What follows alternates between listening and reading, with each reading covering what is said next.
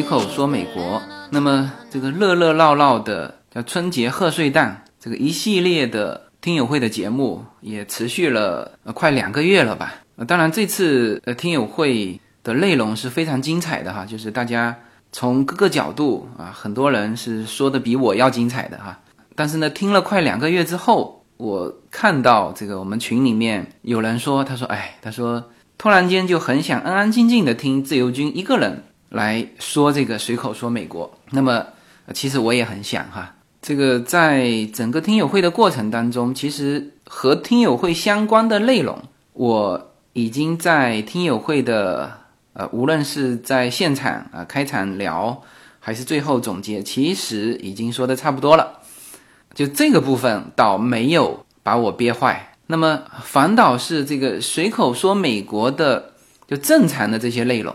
憋了快两个月，我自己也很想安安静静的给大家聊那么几期美国的生活。我从这个三月八号回来，其实一直是忙忙碌碌的。那么抛开工作上的事情不说哈，你看我八月三号我的微博和朋友圈也都发了嘛，我是赶场回来的啊，那那些都是工作上的事情。那生活上其实。可以放在随口说美国里面讲的聊的这个内容也非常多，那都是近期的呃一些内容啊，比如说我们家楼顶要装太阳能板，那么我和特斯拉的工程师聊了一个上午，所以想做我们家生意也是很困难的哈。这个呃，当然一部分是因为有这个节目啊，一部分也是我个性使然，就是我想了解一个东西，我总要找最专业的人了解透。啊，那么这个是近期在在做的事情啊，或者说近期了解的事情吧，这是一个。第二呢，我们家的后院在我们自己哈叶子就从 YouTube 上学了这种自己安装叫自动灌溉系统，因为我们是一开春假我们就跑去亚特兰大和佛州那边，奥兰多和迈阿密啊会待那么十几天，那都这次春假就都在那边度过。啊，所以呢，这个家里的花花草草啊，就原来我们前院有这个自动灌溉系统，后院没有。那么我们临时如果找人做，来不及啊。这些人现在手头都很忙。那么所以说，我们就是这几天在安装这个后院的自动灌溉系统，全部是自己买零件、自己组装、自己安装啊。那这个也是最近在做的事情。那么第三个事情就是报税，这个我必须在三月三十号这个放春假。出门之前把报税的事情全部搞定，就就这三个内容就完全可以讲三期。呃，那么另外这个洛杉矶，我们不是三月十七号还有一个听友会，呃，已经开完了哈，这个全场录音下来。呃，其实大家也很想认识洛杉矶这边的听友，以及他们在十七号那一天分享的一些内容，但是呢，啊，这些就只能放到后面去。啊，所以这个随口说美国的内容是非常丰富的，是非常多的啊！就我从来不担心说随口说美国会遇到这个内容的枯竭啊，因为就是我平时身边发生的事情。那么这一期啊，我选择的话题是从这个太阳能板开始聊美国的这个环保家居。那么大概是一周之前吧，这个特斯拉的工程师。到我们家里来啊！其实我们买房子的时候就考虑过要不要装这个太阳能板，就是太阳能发电嘛。现在加州是这样的，呃，蛮多的家庭，从我们这条街放眼望去，哈，应该是一半的屋顶你都看得到太阳能板。那么你只要看到那些太阳能板，你就知道他们现在的这个用的电啊是太阳能发电和爱迪生。呃，就是正常的这个供电局的电是混合着用的啊。那这种改造就叫做个人住宅，呃，进行这种用电的一个改造，就是由这个太阳能公司上门就帮你安装这个太阳能板，就是用这个太阳能板发的电来提供你家里主要的这个用电啊。当然，就是你到晚上了，太阳下山了，你它这个太阳能可以有蓄电池哈啊，但是。基本上，你如果是就是你同时也接太阳能的这个电，同时也接这个爱迪生的电，呃，为什么我一提爱迪生，其实就是是加州这边垄断了的一个供电局嘛，我们中国是供电局嘛，叫做国家电网，是吧？那加州这边就是爱迪生，那爱迪生也不是说全美国都垄断掉的。呃，有一些州它也不是爱迪生，但是加州是爱迪生，就只有这么一家。所以我接下去一说爱迪生，大家就知道，就类似中国电网啊，就是美国这边的供电局，就是它是两条线都接。白天有太阳能的时候呢，用这个太阳能板的电；晚上没有太阳能的时候，你就用爱迪生的电。你当然也可以去买一个这个备用电池，就是有一些储存嘛。但是但是那个是没有必要的，因为加州的阳光很充足。啊，只有在春天、春季，就是这一段时间，会连续一两天的这种下雨啊。正常情况就是每年三百六十五天啊，起码三百多天是阳光明媚啊。所以说，在加州其实是装呃太阳能非常好的一个地理区域。那么就是就是我们家呢，就很早之前就想做这么这件事情啊。一方面，我当然自己也有这个环保意识嘛，这么充足的阳光是吧？这个不用啊，真的太可惜。第二呢，那它整个换算下来是要比用电要来的省钱的啊，而且还会有后面的，就对于你整个家居的一个提升。这个我会在这一期哈，慢慢的会讲到这些内容。OK，这个是就大致说一下啊这件事情啊，就是在屋顶安装太阳能板。那么这个事情在在洛杉矶这边呢，现在是越来越多的人。就是普通家庭哈，加装太阳能板。我刚才说了，就我们这条街，放眼望去，没有一半也有三分之一吧。反正我们家就是并排的四户，如果我们家装了，那就是三户已经装了啊，包括对面啊也装了。那么去年呢，加州政府啊还对这个就个人家庭换这个太阳能板啊，还有一些直接的补贴啊，直接现金补贴哈。当然，它是补贴给这个太阳能公司的，好像是五百块钱吧，啊，直接抵扣掉。那么今年还有补贴，那当然这个补贴是就现金补贴就没了，那么剩下的是税务上的补贴，呃，那这个补贴也蛮大的哈。它补贴什么呢？就是工程费的百分之三十，可以直接抵扣你的你的税啊。那这个很重要哈。那么美国报税的时候呢，一个是可以冲抵你的费用啊，比如说，比如说你呃一年是十万的收入啊，那那说 OK 可以冲抵你的费用，那什么意思呢？就是我我比如说有一万块钱啊，可以抵扣，那是十万减一万，九万块钱的标的，然后呢再乘以你的呃各个档的系数啊，该得出多少税你要去交啊，这个是就是冲抵费用。那么像太阳能这种，它直接可以冲抵你的税。也就是说，我举个例子哈，我们家可能要装十一片的这个太阳能板，那么总共的造价大概是就一万四。如果我买的话哈，一万四，OK，一万四的百分之三十，那这里面大概就是四千四千多块钱吧。那么这个钱就不是在你的费用里抵扣，而是在你税里面抵扣。这这就比原来那个费用要要有效很多。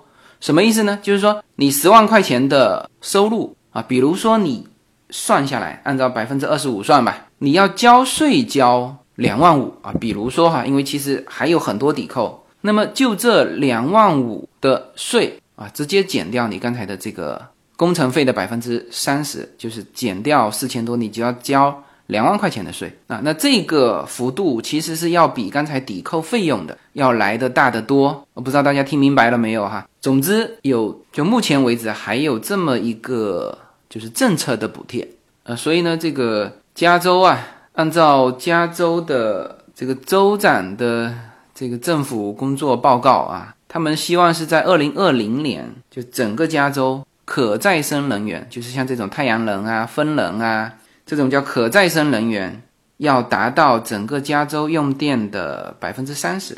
OK，那这是二零二零年的指标嘛？那么现在是什么状况哈？就这些，我也是问这个特斯拉的这个工程师，这个家伙也非常的博学。就本来这个东西和他这个设计啊，和他的这个呃太阳能板这块没有很直接的关系，就不属于他。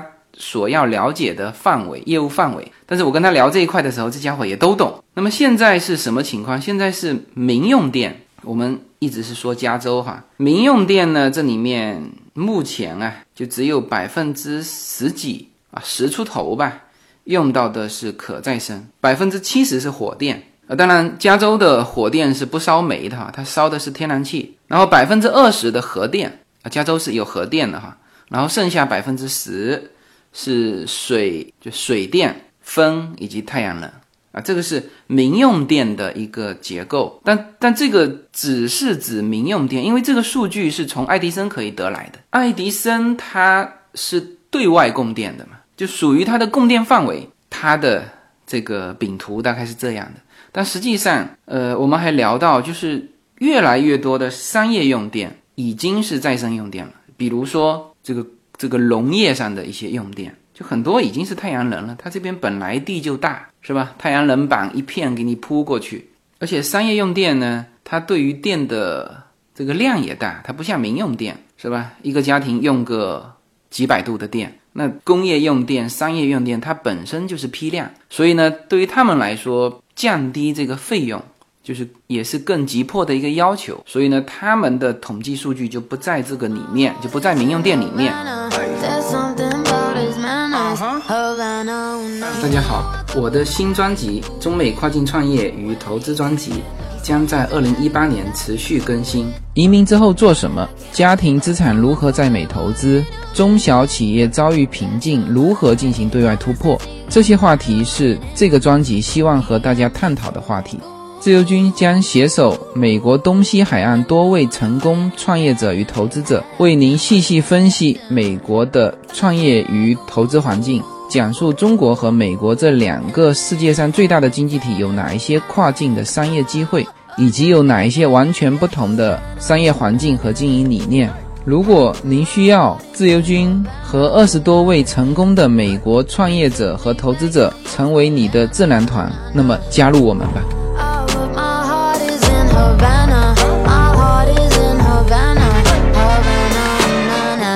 这个是大概的，就加州整个用电的一个情况。那么我所看到的，呃，包括商业用电，包括家庭用电，呃，确实是越来越多的开始进行太阳能的这个改造。那么说到我们家庭啊，其实就目前我的这个呃居家用电，基本上可以代表这个洛杉矶的每个家庭的用电，因为。洛杉矶大家的房子大小、用电量啊，其实我们是属于一个基本的平均数，啊会略低一点。那么我就以我家举例子啊，大概大家就可以得得出这个洛杉矶的居民为什么他们啊可以去接受这个太阳能的改造。那么像我们家是平均哈，这个工程师给我们测算的，就是我们只要把电费几个月的电费给他看嘛。他大概平均拉下来，他说我们家大概每个月平均是就是四百八十度电，就是目前交给爱迪生的钱大概平均每个月是一百刀。那这个用电量算中等吧？那有些人可能用的比我们还低，是吧？但是就正常这么大一个一个房子啊，如果说。按照老外那种生活习惯，就是不管是夏天、冬天什么季节，他们空调是常开的，呃，那那个用电量一定是比我们要高。那我们毕竟保留着这个中国南方人的习惯嘛，就是温度很合适啊，何必开空调呢？是吧？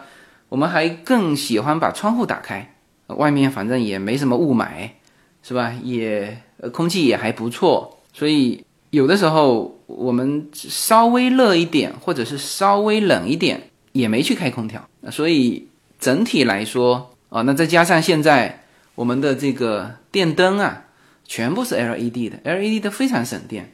然后呢，我们的很多东西又是用煤气的啊，比如说啊，比如说燃气灶，呃，这个煮饭这个是用煤气，这不用说了哈。我们的烘干机啊，就是洗衣机旁边的那个烘干机，也是用煤气的。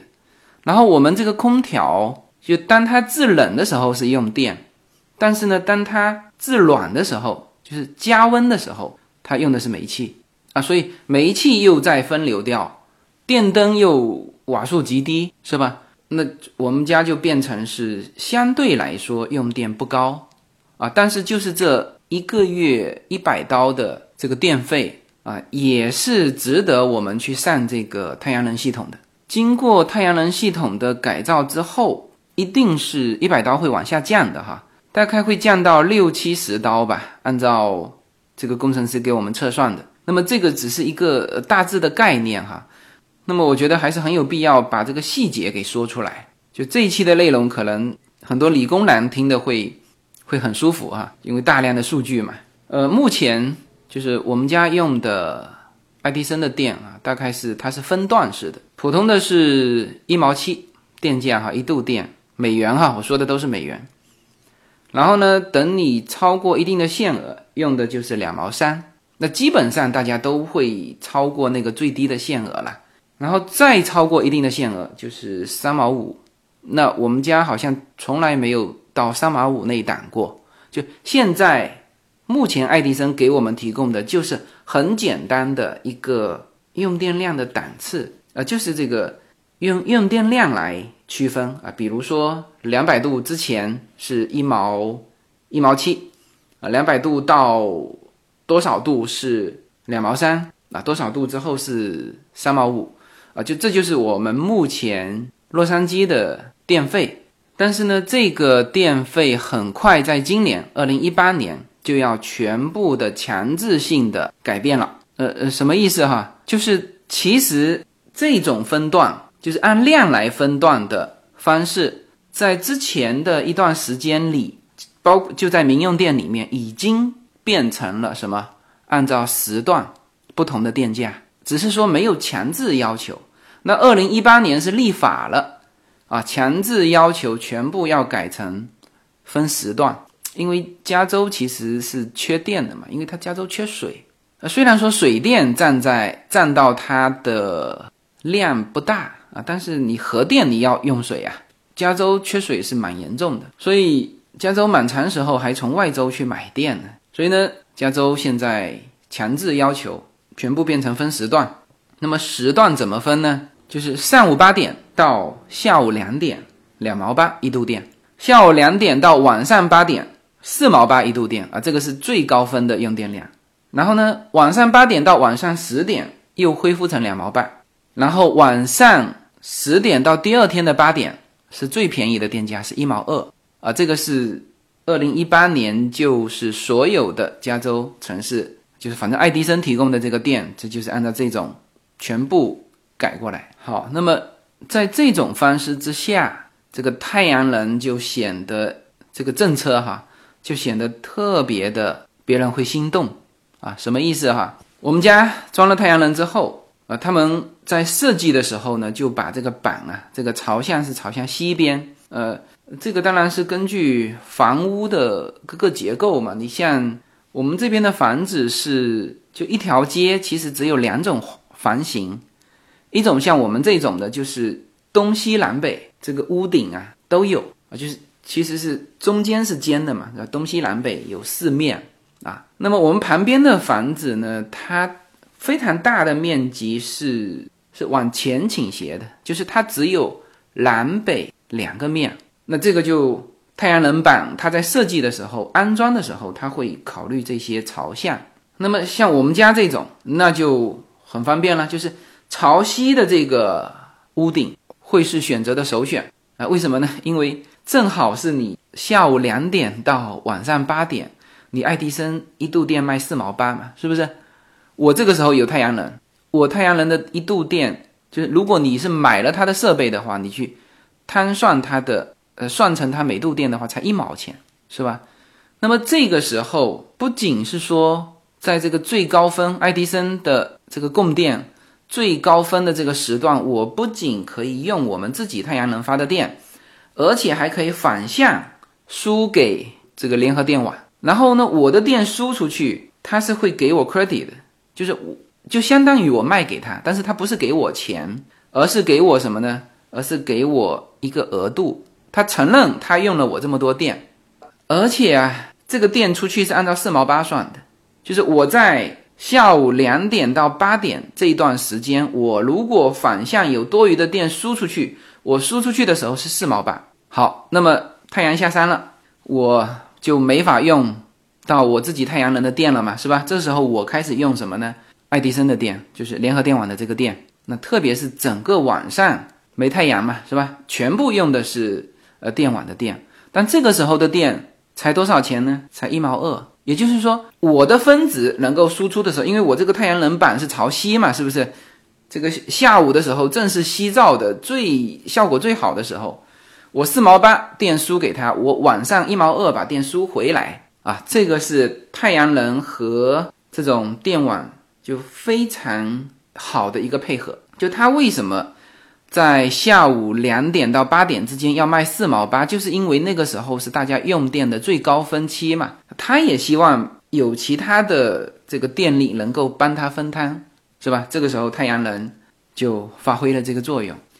好，OK，那么就比较细心的听众哈，听到了刚才这一段之后啊，就知道这里面其实加装太阳能板之后的效果是有多好的哈。但是呢，大家会想说，哎，你刚才不是说你原来用电是一百块，现在这个用到六七十块？也才省了这个二三十块钱嘛，是吧？好像从经济上来讲没有那么好的效果啊。OK，这个时候我就要跟你解释这个太阳能的几种付费方式。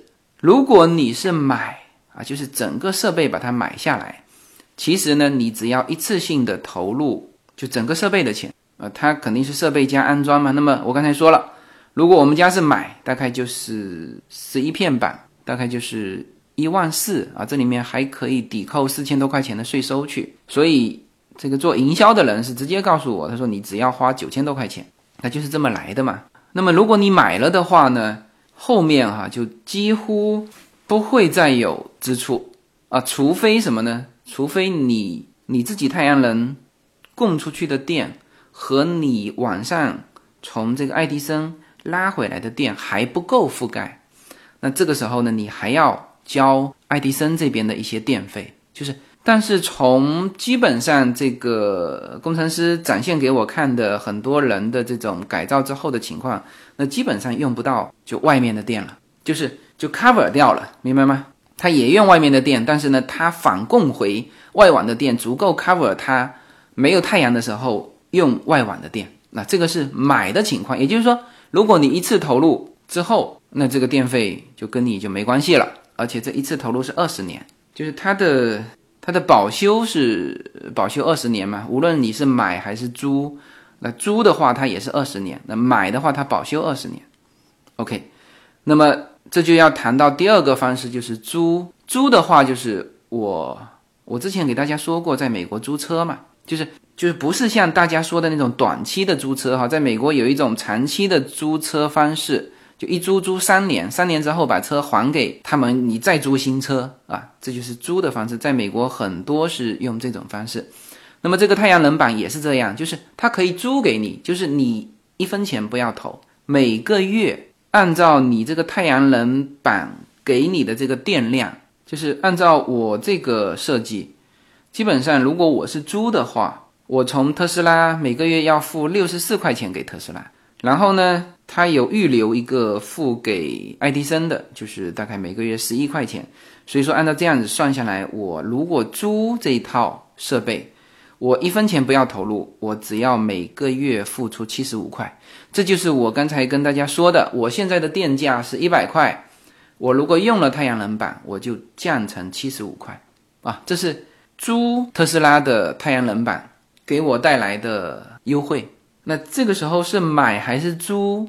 呃，其实是看你的手上的这个现金宽裕程度。那当然，我作为一个这个投资人啊，总是会去算这里面的投资收益。呃，算完一遍发现其实没啥好算的，它刚刚好就是那个最普通的银行的那个利率，差不多就是四点多个点吧。啊，它其实纯粹就是看你手头有有没有钱，你有钱你就。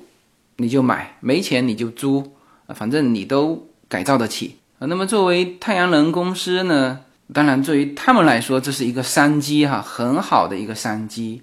呃，它这里面除了说呃直接就就现在的这个用电量，你的电费啊可以帮你降下来之外，就是还有一个就是呃爱迪生就是加州的这个供电公司啊，它每年都有可能调高它的。电费。那么按照这个特斯拉的这个工程师跟我讲的，他说美国的电费是平均每年是二点九的上涨，呃，然后爱迪生的是就可能这次要再往上调百分之四。呃，美国的通胀是每年百分之二哈，通货膨胀率，所以呃，这也是作为太阳能板他们一个一个宣传的的点吧，就是说你一次投入装完，你后面是不受这个影响，别人涨电费你不涨是吧？那么这个是就基本上把这个个人房屋加装太阳能在加州这边的一些政策，呃，以及。呃，我们家为什么会去做这种改造啊？其实没有什么更多的可纠结的哈，因为如果你不想一次性付出那么多钱，那你就用租的方式租的方式呢，对于那些呃电费高于一百块钱的人来说，那他是就省的更多嘛。像我们家，我刚才说过了，其实我们家用电不算大啊。当然，如果用电比我们家还小的。就是低于七十五块钱每个月，七十五刀哈，每个月的，那他就不用考虑装这个太阳能了，因为确实对他来说没有用多少电嘛。没有什么能够阻挡你对自由的向往。人生是一趟旅程，精彩的是沿途的风景。大家好，二零一八年我将。继续和大家相遇在随口说美国。这个专辑的播出时间是北京时间的周五下午，每周一期，不见不散。那么大家除了听我的音频节目之外，也欢迎大家登录我的微信公众号，公众号的名字是无限空间。当然，大家还可以关注我的新浪微博和今日头条这两个平台的名字也是随口说美国。移动互联网的神奇之处就是可以把同类的人拉得很近，天涯若比邻，世界地球村，让我们享受这个自由连接的世界吧。盛开着永不凋零蓝莲花。这个是呃关于就太阳能的，呃，那么其实我们家除了因为说到电了嘛，就是我我们家之前就把整个房屋啊进行了一个重新的装修，呃，别人问说，哎，他说你们家装修完之后还能看到旧的东西嘛？就从室内来看，几乎看不到旧的东西了，呃，但是呢，这个电网是旧的，就是电箱啊。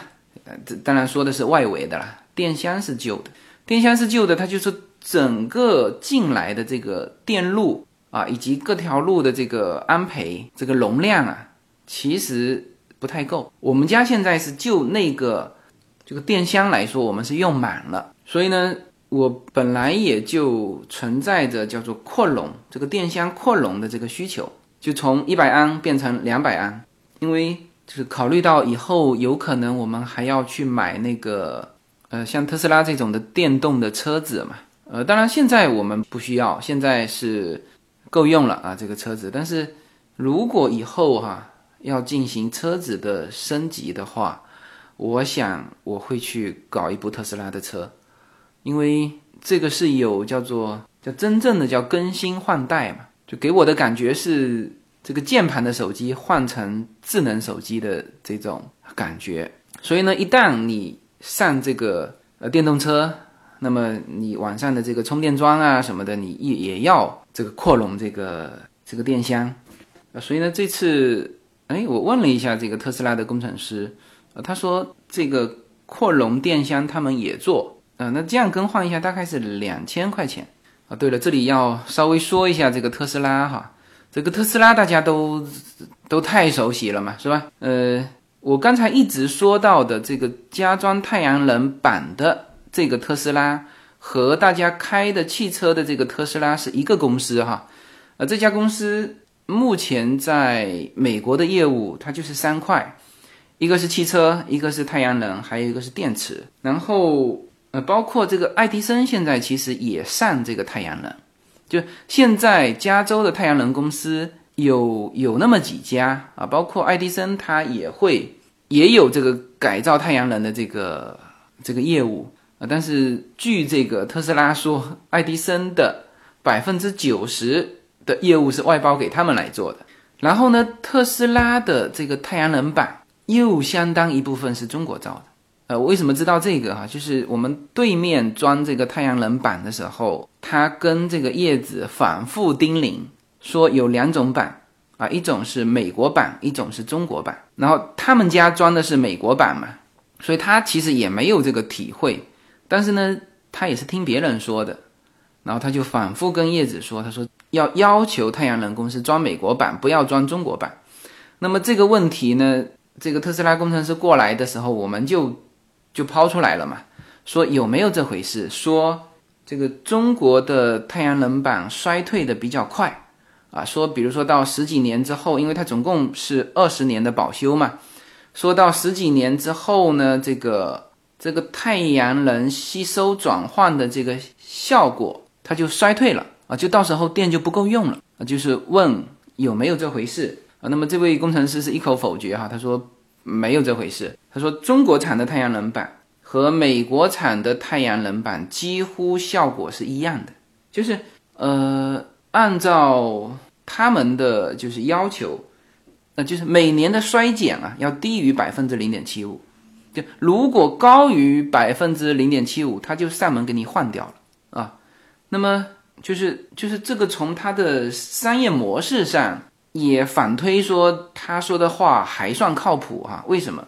比如说你是租的，你如果是跟他租的话呢，其实你你是按照每度电跟他结算的，就是你从太阳能这边输下来的一度电是一毛六嘛，你永远是一毛六嘛，是吧？呃，现在是爱迪生的是一毛七，就最低是一毛七，呃。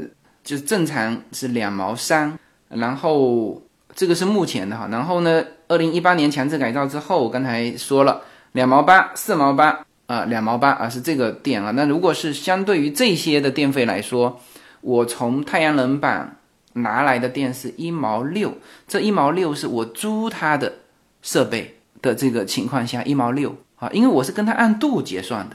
如果我租他这套设备，他的这个。比如说他用中国版啊，他衰退了，衰退了是他的事情啊，我只买他的电嘛，是不是？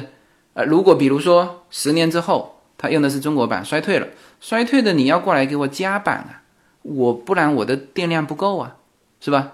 那么那么也就是说，如果我是租，那衰退不衰退跟你没关系，因为你是买他的电，是不是？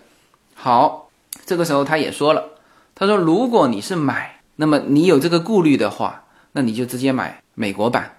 他说美国版跟中国版没贵多少钱，因为中国版现在是每片哈是就是规格不一样，每片中国版是三点三五五千瓦，那么美国版是可以输出是三点五七五，就多了那么零点二二就那么一点点。那么相对来说，美国版会比中国版也贵那么一点点。就是他算了嘛，我十一片的，如果全部用中国版是一万四，如果用美国版是一万五啊，也就是差这一千块钱。就如果你有有这个顾虑，那你就换就买。如果你又是买了的话，那你就订美国版嘛。那对于他们来说都一样。嗯，那么这个大概就是把这个关于这太阳能的这个部分给说完了。那这里面补充几个点哈，就是怕。有些人是很细的啦，这个就有些细节，我担心有人还会有问题。然后我最后把这几个细节给补充一下哈。一个是就是如果你买它的版一万四啊，可以享受这个税的抵扣四千多。有人说我如果我今年本来就不交税，就是收入不高嘛，我就没交税，那么。这个可抵扣的这四千多块钱不就没用上了吗？呃，他是我也问了这一点哈，他说可以顺延五年，也就是说从你今年开始如果没用上啊，就五年之内，呃，一旦你有有需要交税的时候，你这个都可以拿来抵扣啊。这个是小点，也是我我问到他的这个点。呃，第二个细节呢，可能有人就会立刻去比较。我刚才说的这个电费和国内的电费哈，我也比较过哈。就加州来说，民用电是比国内贵的。国内我不知道大城市是多少哈，应该正常都是几毛钱的一度电吧。呃，那么这个电呢，就加州而言，民用电啊是不便宜的。呃，在美国是这样子，民用电相对高，工业用电和商业用电反而低啊。但是呢，它计算方法很复杂，就是嗯。呃，特别是商业用电，它是每十五分钟给你做一个阶段，就当你在某个阶段用电量特别大的时候，它要它要去覆盖你的这个高分嘛，所以呢，它会在你这个十五分钟这个段内某一个段内，如果说你需要一个特别大的一个电量，那么它会针对你这个电量去收你高额的电费。啊，甚至一度电收到二十刀，但是你如果是商业用电是平平稳稳的，呃，那就整个的这个电费是要比民用电来的低的啊。那这个工业用电更是如此。这个像曹德旺不是去年啊说了中美工业这个成本的一个对比嘛，他就举到这个俄亥俄，当然俄亥俄它又是在那个中部嘛，它那边的电一度才。四分五工业用电哈，他说折成人民币三毛钱嘛，是吧？是中国的一半啊。那这个是工业用电，那民用电，刚才我说的一毛七啊，甚至高分是四毛八啊，这些是民用电，而且是加州的民用电。在美国，为什么说有人就说其实可以往中部搬哈？那这个生活成本低哈，这也是其中的一个啊，生活成本用电用水，对吧？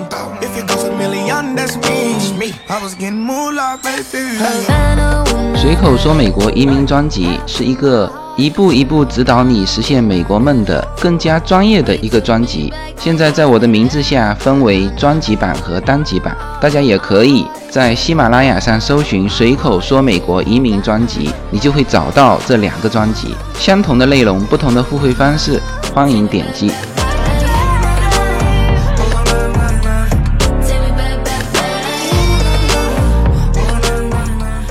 么这个电的部分就讲到这里。那么还有时间啊，这个聊聊一个家居的概念吧。我这次回国，这个和一个老大哥这个吃饭聊天。那么他是正好在装修，呃，他原来在美国工作过嘛，然后本身就对这个环保很在意，然后呢买了一套别墅。这个他当时对这个房地产商的要求。啊，那个房地产商他还有股份的，就是说是就算是自己人啊。他当时提这个要求两点：第一，希望是双层玻璃；第二呢，希望外墙啊里面要垫这个隔热棉。他说这个房地产商做不到。呃，我我想应该北方都有双层玻璃吧，反正南方部分的房地产公司现在哈还做不到双层玻璃。因为那他那个楼盘是沿江的楼盘啊，不是很差的楼盘，而他那个房子也是豪宅，他装修装修了一千万，就他自己那一套哈，哎，不过现在国内真的是这个这个富裕啊，我刚刚听完说他装修了一千万，我还在那边觉得非常诧异。啊。第二天晚上吃饭，我们自己家的亲戚，以中产阶级嘛，也不是什么。富豪门第哈，装修了一套小别墅，也扔了两百多万进去。哦，那我就理解说，他那个扔一千万的装修，可能也不算过分啊。那么他呢，反正提这两个要求，因为他这个装修呢，他本身就对环保是有要求的一个人，所以他这个里面应该是融入了很多他想要的那些环保的概念。那既然说房地产商没法给他做到。那他就自己动手做啊，所以呢，他当然会比普通的装修又在这个超支一大块啊。那么这里面就聊到这个叫做环保家居的这个概念了。就他刚才提的这两个基础的要求，一个是双层玻璃的窗户，一个是外墙做隔热棉。其实这个是在美国来说是基础配置啊。你看加州的天气啊，算是很好了吧？洛杉矶叫四季如秋。啊，为什么说四季如秋呢？就是如果说四季如春的话，春天下雨下的多，呃，洛杉矶下雨下不多，所以说它叫四季如秋，就常年的温度就是短袖，早晚加薄薄的一件外套，就是这个温度。那这个温度其实没有必要做双层玻璃的，但是所有的新的这个房子啊，全部是双层玻璃。然后隔热棉是必须的啊，当然这个跟加州它是木就外墙是木板是有关的哈。但是你国内那么贵的房子，这个外墙隔热棉就是或者说隔热材料吧，因为这个木板里面是塞隔热棉嘛。那么这个钢筋混凝土的外墙应该是隔热材料。OK，这个其实费用不多的，但是呢，你今后房子使用的时候会有比较大的这个差别啊，在环保上。什么呢？就用电量低了。那这种双层玻璃和隔热材料，其实这个隔热材料叫隔热又隔冷嘛，就你冷的时候，它也能够呃帮你隔开这温度隔开。这个对于室内温度有要求的家庭，它如果开空调的话，有没有这玻璃和墙的隔热啊？它用电量会差别非常大。这个我们。洛杉矶有那种叫做铁皮屋，呃，其实听起来是铁皮屋，你到真正的到房子那边看哈，和我们普通的家没有不一样，就是它那种是就是没有，就它那种房子就只有那个地面以上的那个屋子里面的东西是你买了，但是呢，你对于这个土地不拥有产权啊，每个月向这片地方交这个几百块钱的。叫管理费，呃，但是呢，就是你的产权就只有那个屋子，就跟我们这种正常的连屋子带地的啊这种房子是不一样的啊。这种房子在美国很多的片区都有哈。那么像这种房子和我们普普通的房子，除了有没有拥有土地，那这个是性质上的房屋性质上的。那么它的整个房屋从使用上有什么区别呢？就是它的那个房屋，因为是铁皮屋嘛，它的木板里面没有放隔热棉，所以呢，使用那种屋子，它的空调，就你如果想维持它屋内的温度，它的空调要比我这种房屋要多用很多。呃，这个隔热材料，就一个房屋的隔热材料，其实是很重要的。那么像呃正常的房屋，就是最顶层阁楼，它就。它实际上就不仅仅是一个隔热棉的概念了，它实际上是一个阁楼，阁楼两边还带风扇的，就是它实际上像我们这边，像我在的书房是二楼嘛，实际上上面还有那么半人高的一层，里面就是空间拉出来，里面放着隔热材料，然后呢，两边还有那种就风吹过去的时候自转的那种风扇，就是拿来流通用的，这个流通层呢。隔热层呢也很有效的阻隔了这个屋顶的热和冷对于这个屋子的影响，就这是一个房子必备的一个东西。那如果没有，那你的这个房子整体的这个质量就低嘛。那么你为了去弥补这个，你就得多用电。那么这个从环保的角度上来说，这就不环保，你用电量多嘛，是吧？这个是就是我的这个老大哥，他对于他的那个房子。提出最基础的这个要求，呃，没有被满足。那当然，他现在肯定是自己全拆了自己做。那么他还做了什么呢？他很引以为豪的告诉我说，这个他们家的这个连洗澡、冲马桶用的水都是纯净水。这个我听完我也就笑笑嘛。这个第一没有必要，因为呃我们原来做过环保设备的，我知道它就是在前端就是环。就水呀进来的前端，它所有的设备都加装上去了嘛。比如说暖水设备、纯净水设备，是吧？就这两套设备，它置在前端嘛。然后等于是所有的房屋就是进来的水，那么全部变成这个纯净水。呃，那么他就觉得，哎，这个是一件别人没有办法做到的事情。那么实际上，美国的房子在这一点上其实都是做到的。呃，当然不是说像他们那样子连。这个洗澡用纯净水哈，没必要，那个没有必要。你看哈，进来的水你要有一个暖水系统。当然，你维护这个暖水系统呢，要我们家昨天又从 Costco 买了一袋的盐，因为它那个需要用盐软化。那么有了这个暖水系统有什么好处哈？像洛杉矶的水和北京的水是很相像的，就是那个水垢，就水很硬嘛，用久了之后有有有有这个水垢。然后我们家在装，我们搬进来大概一个多月才装暖水。那么那一个月，我们洗澡的时候留在那个玻璃上的那个水垢啊，就你必须每一次要把它刮掉，趁它还是水的时候，你就要把它刮掉，否则它那个水垢就结上去了。那你如果装了，暖水系统之后，这一块就好了很多，它水垢没有那么多。然后同时呢，你你可以感觉得到，因为它那个水呀，洗头发的时候，它那个头发发质会很软，就是摸起来很顺滑啊。如果是直接自来水进来洗的，那个发质啊会变得变得极其干燥，很涩嘛。洗的时候就感觉很涩，是吧？啊，这个是前端。其实作为一个环保家居的话，是要装这个暖水系统的。然后进来之后。到厨房这边全部加装这个净水系统，特别一根线牵到冰箱的，就是制冰的那个啊，一定是要可饮用的水倒制冰。那我在国内有的时候在餐厅都不太敢用它的冰啊，因为我在想它会不会是用纯水制冰，还是直接用自来水制冰，或者说用他认为过滤过的水制冰，因为你知道。像我我们家用水，我都会去测试那个它的 TDS，就是拿那个水质测试笔去测试，就高于二十，我觉得这个水呢就就不够好啊，就是作为饮用水来说，所以我在国内在餐厅如果有用到这个冰啊，我都 比较小心。那因为在美国是大量的冰。去那个你去超市去买冰的时候，那个冰是直接可可食用的。呃，那个一定是纯水做出来的，TDS 直接降成零做出来的这个冰，所以那个是可食用的，既可以用来冰东西，又可以用来食用。那么像我们家还再在就是暖水之后，纯水之后再加装一个一个加热，那么这个时候出来的水就直接拿来泡茶。呃，所以别人到我们家看，我们直接在就泡茶用那个厨房。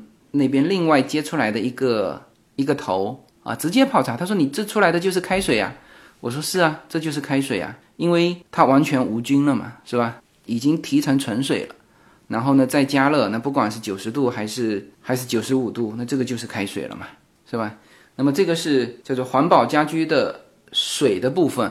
那么水的部分呢，还有这个叫做雨水收集。”呃，雨水收集这一块呢，像我的那个大哥，他肯定是自己做了。呃，加州比较少做，因为加州没水，就是没有一年下不到几次雨，所以呢，我也看见过别人有哈。呃，就算是这么低的降雨量，我原来对面啊有一个白胡子老头卖房子的那个，就他的房子拿去卖的那个，我有到他家看过，他就有自制的一套雨水收集系统。拿来浇花嘛，然后还有水的部分，就是我现在正在做的，叫做定时的喷淋系统。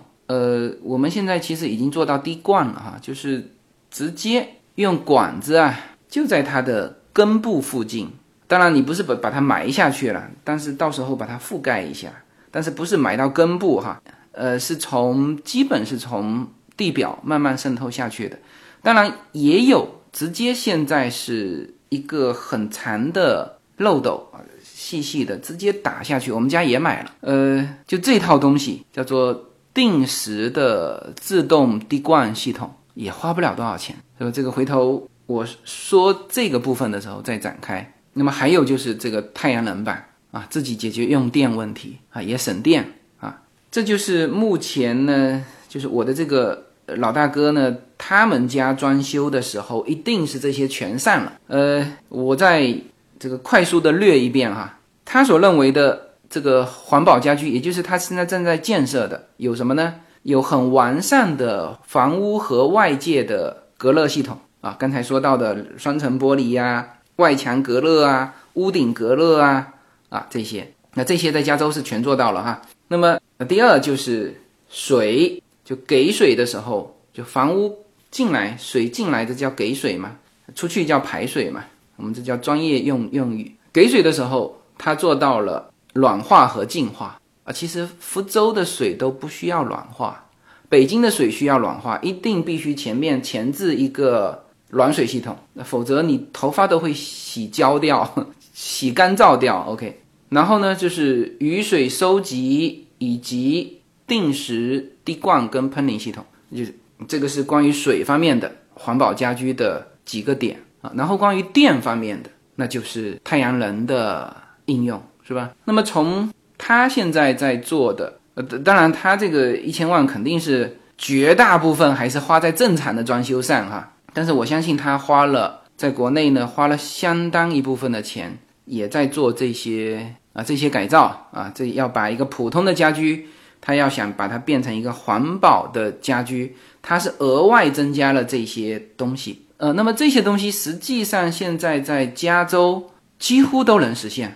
啊，除了我们刚才说的没有这个雨水收集系统，因为加州没水嘛，就没有雨水嘛之外，呃，其他的呃，作为这个加州普通的房屋的话，它基本上也都都能做得到。那当然有些是基础的啊，就是法律规定必须要有的啊，有些是法律倡导的啊，有些是呃你自己加装的啊。基础的就是隔热系统啊，这个是。房屋验收的时候就要看啊，有没有这个隔热系统啊，是吧？倡导的，比如说太阳能啊，这个就是倡导的。然后呢，节水也是倡导的，是吧？那暖水系统、净水系统啊，净水系统其实在加州是非常普遍的，每家每户一定是有的。呃，包括暖水系统，是吧？OK，这个这一期就是从房屋的角度啊，比较全面的告诉大家。一个能够称得上呃环保式的这个房屋，